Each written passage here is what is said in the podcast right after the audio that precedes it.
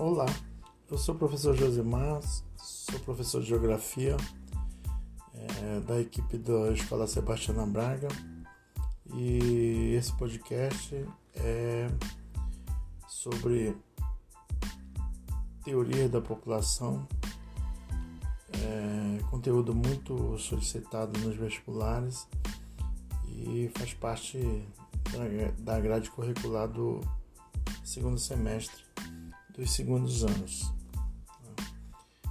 A gente vai começar a falar do crescimento é, do número de habitantes no mundo após a Revolução Industrial.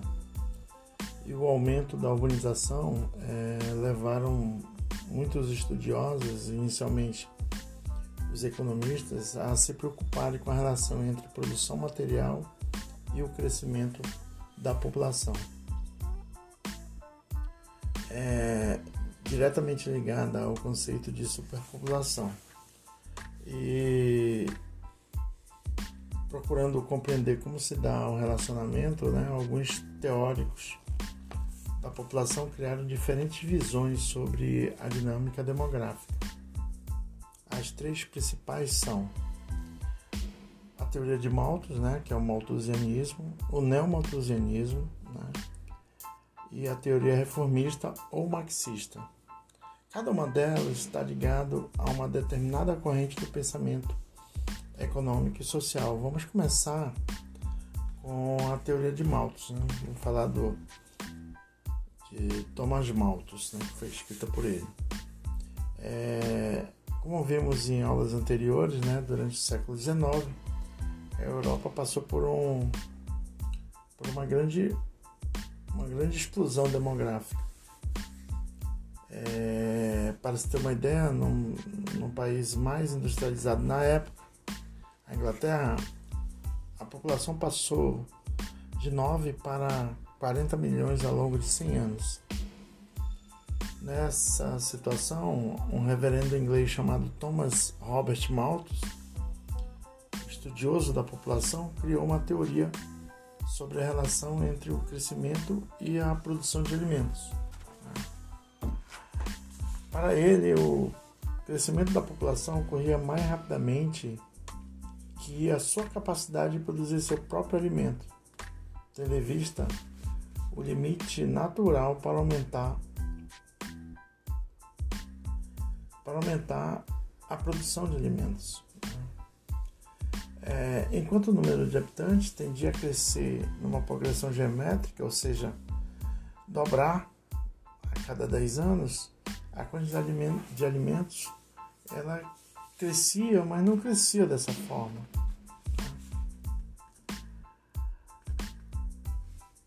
É, Para ter uma ideia, ele acreditava que em boas condições climáticas, num né, período bom né, de, de colheita, o crescimento era como uma progressão aritmética, ou seja, não dobrava. Né?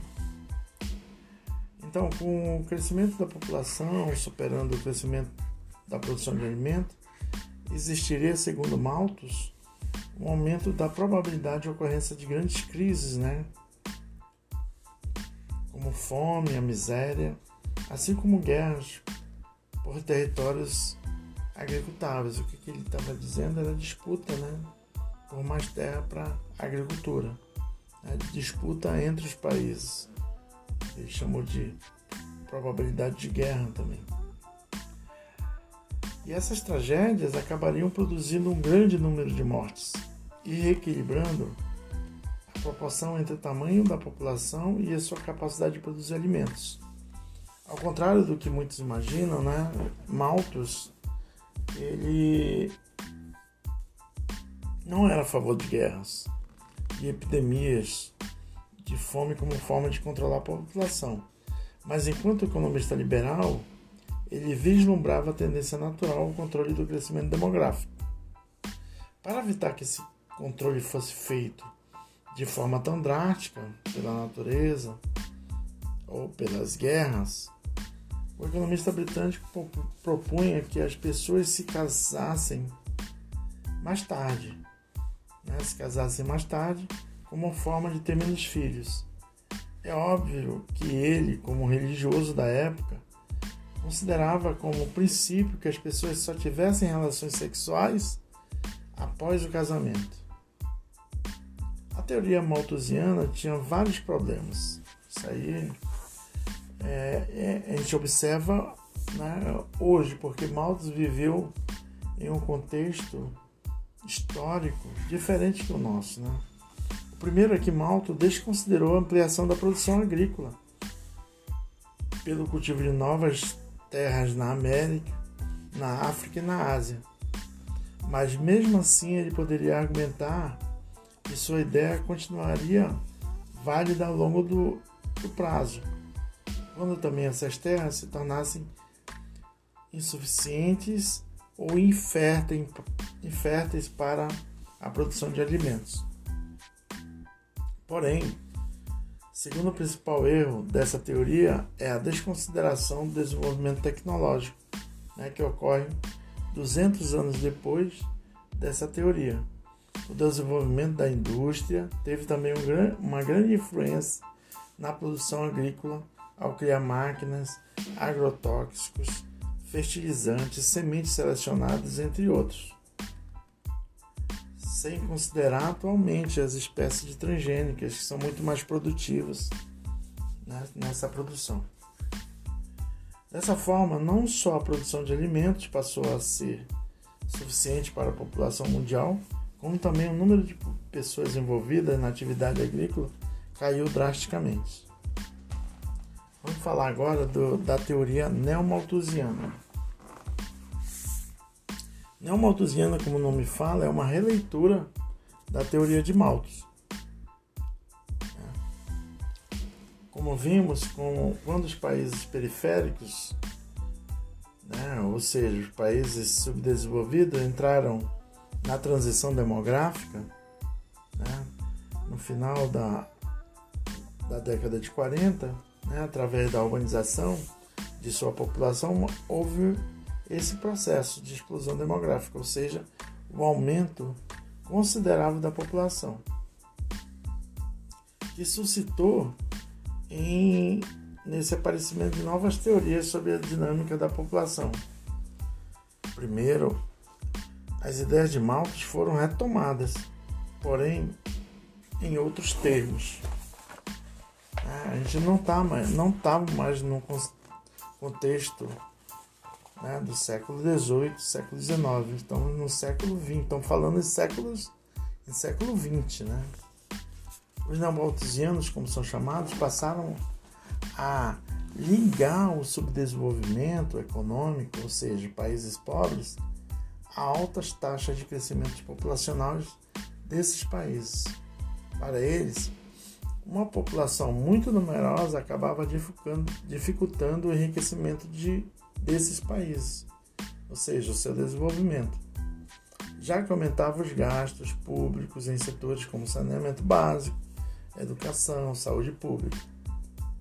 A partir daí, a solução para o subdesenvolvimento seria rígido controle de natalidade. As ações governamentais para conter o crescimento da população poderiam ser programas de esterilização em massa, distribuição de anticoncepcionais, educação voltada ao planejamento familiar, incluindo a expansão do ideal de família pequena entre a população pobre e até mesmo a aprovação do aborto como método para evitar filhos. Essas ideias ganharam muita for força em vários países do mundo. Até porque a urbanização e a melhoria na educação são fatores que de despertam nas pessoas a vontade de controlar as quantidades de filhos, o que resultou em uma aceitação favorável à maioria dessas propostas. No entanto, as críticas ao neomalthusianos também são poucas. Para começar, quer dizer, não são poucas. Para começar, há um problema de, de respeito aos direitos humanos das populações mais pobres quando o controle de natalidade é imposto, seja de forma direta, ou seja, por meio de programas de esterilização em massa, ou, in, ou indireta, pela doutrinação do planejamento familiar feito sem conscientização. Mas além desses e de outros abusos dos programas de controle que houve, há um problema mais teórico, mas não menos importante, que é a explicação sobre a origem do subdesenvolvimento, que essa teoria adota. Afinal, sabemos que as principais origens da fragilidade econômica dos países pobres são fatores como a divisão internacional do trabalho, a falta ou ineficiência do programa de geração de emprego, de educação, da mão de obra de desenvolvimento de tecnologia, além de estruturas fundiárias e de renda altamente concentrada. O que a gente está querendo falar aqui sobre divisão internacional do trabalho? Geralmente está colocado dessa forma. Os países subdesenvolvidos eles são fornecedores e são cooptados para isso de matéria-prima para os países desenvolvidos. E esses, por sua vez, transformam essa matéria-prima recebida dos países subdesenvolvidos, transformam em produtos industrializados, mais valorizados e vendem novamente aos países subdesenvolvidos. Quem sai ganhando com isso? Né? Os países desenvolvidos para a gente compreender melhor. Então, desde a década de 70, um grupo específico de neomatosianos está mais preocupado com a questão ambiental do que o desenvolvimento econômico. É o que muitos passaram a denominar de ecomaltosiano.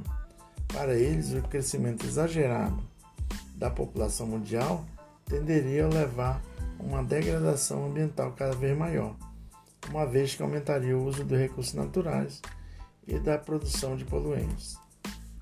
Embora tenha certo sentido, o argumento dos ecomalthusianos esconde um grande desequilíbrio no uso de recursos mundiais e na produção de poluição. Sabe que os países centrais ou desenvolvidos, mesmo tendo apenas 20% da população mundial, são responsáveis por mais de 70% da população da poluição e por quase 80% do consumo de energia. Sendo assim, o ritmo do crescimento da população e dos países pobres pode, pode até ser uma ameaça ao funcionamento dos sistemas naturais. No entanto, o consumismo dos países centrais é um problema muito maior e menos discutido. Né? O que a gente aprendeu aqui é que os alarmistas, que são os neomalthusianos, eles colocam sempre a culpa na explosão demográfica que acontece nos países subdesenvolvidos. E, e escondem o fato que os países desenvolvidos são os verdadeiros culpados. Né? Porque eles enviam as suas empresas para os países subdesenvolvido, né, utilizarem dos recursos naturais e produzir, produzirem produto industrializado para esse, esse mesmo mercado consumidor e os lucros vão para os países desenvolvidos. Né. A terceira, a terceira teoria demográfica é, são, foi conhecido como reformista, né? é um grupo de estudiosos, né, estudiosos da questão demográfica ligados às correntes políticas social-democratas e, socialistas. Né? Denominam-se denominam os reformistas. Os reformistas eles discordam da posição dos neomalthusianos. Para eles, o crescimento populacional não é a causa do subdesenvolvido econômico do sub, dos países subdesenvolvidos, né? Mas sim uma de suas consequências. Como vimos, né, a queda das taxas de natalidade ocorre principalmente devido a fatores como aumento da alfabetização e a entrada da mulher no mercado de trabalho.